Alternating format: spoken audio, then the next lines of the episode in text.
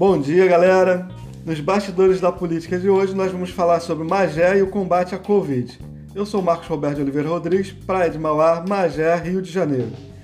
É, falando um pouco sobre a questão do combate à Covid aqui na nossa região, é, a gente vai é, entrar em alguns detalhes, nós vamos falar aí sobre é, os recursos do governo federal que chegaram para o nosso município, nós vamos falar sobre contratos emergencial, nós vamos falar sobre denúncias né, e indícios de, de fraude em contratos, mau uso do dinheiro público, má gestão, entre outras coisas. Gostaríamos de trazer aqui para vocês boas notícias. Né?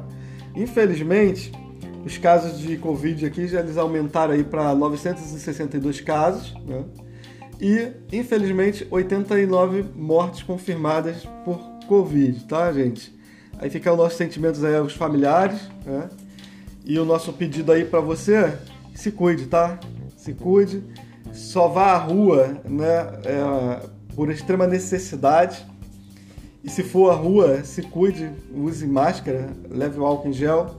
É, quem puder ficar em casa, fique em casa, né? Tem gente que, infelizmente, não tem o hábito, não gosta de ficar em casa e aí acaba desenvolvendo é, até mesmo uma, uma depressão, né? E às vezes precisa de fazer uma caminhada, vai fazer uma caminhada, né? Faça uma caminhada com segurança, saia, mas de, de toda forma é, tenha esse sentimento aí, né? E essa, é, e essa certeza de que a responsabilidade de se cuidar é sua.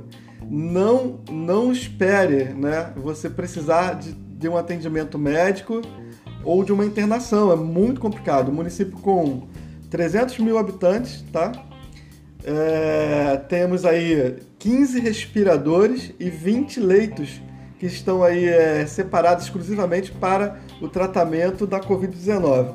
Então não, não, não subestime a, a doença, né, os sintomas, o vírus, e não se iludam que você né, é, pode facilitar aí com a tua saúde, que você vai ter aí um, um bom atendimento médico porque, infelizmente, o SUS é sucateado há muito tempo e não é coisa desse ou de um outro governo mais recente, mas a gente pode entender que nos últimos 30 anos né, o SUS vem sendo aí aparelhado aí por corrupção, né, por maus gestores e a gente tem um desperdício enorme aí do erário público né, na questão da saúde e naquilo que poderia ser a, a melhor saúde de todo o mundo, né? O, o, plano, o sistema de saúde, o sistema único de saúde ser o melhor, uma, o melhor exemplo, né? É, a nível mundial, a gente infelizmente tem se deparado aí com muita, muita corrupção, muitas denúncias e muito desperdício do dinheiro público. E eu acho que falta seriedade, falta gestão e, enfim. É, voltando um pouco aqui para a nossa realidade, o município de Magé tem suas limitações. Nós não temos um hospital de alta complexidade né, aqui na região.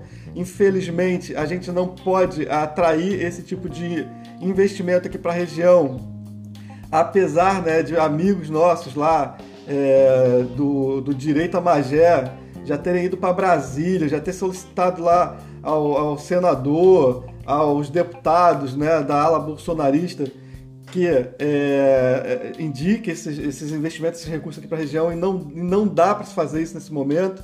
O, o, município está inadimplente com o governo federal, o município precisa, né, acima de tudo, fazer uma boa gestão pública e aí a, a, o conselho para o município hoje seria enxugar a máquina, né, enxugar a máquina pública, é, vai ter que tomar algumas medidas aí que é, elas não são muito, é, muito populares, né?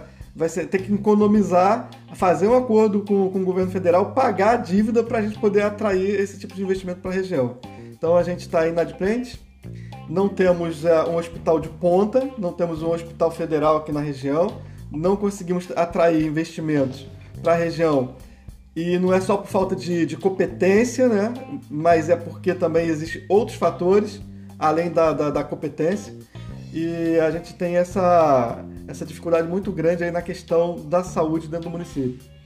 A, a gente vai falar sobre é, os recursos financeiros que estão sendo destinados para o município, sobre o uso desse dinheiro, contratos, enfim.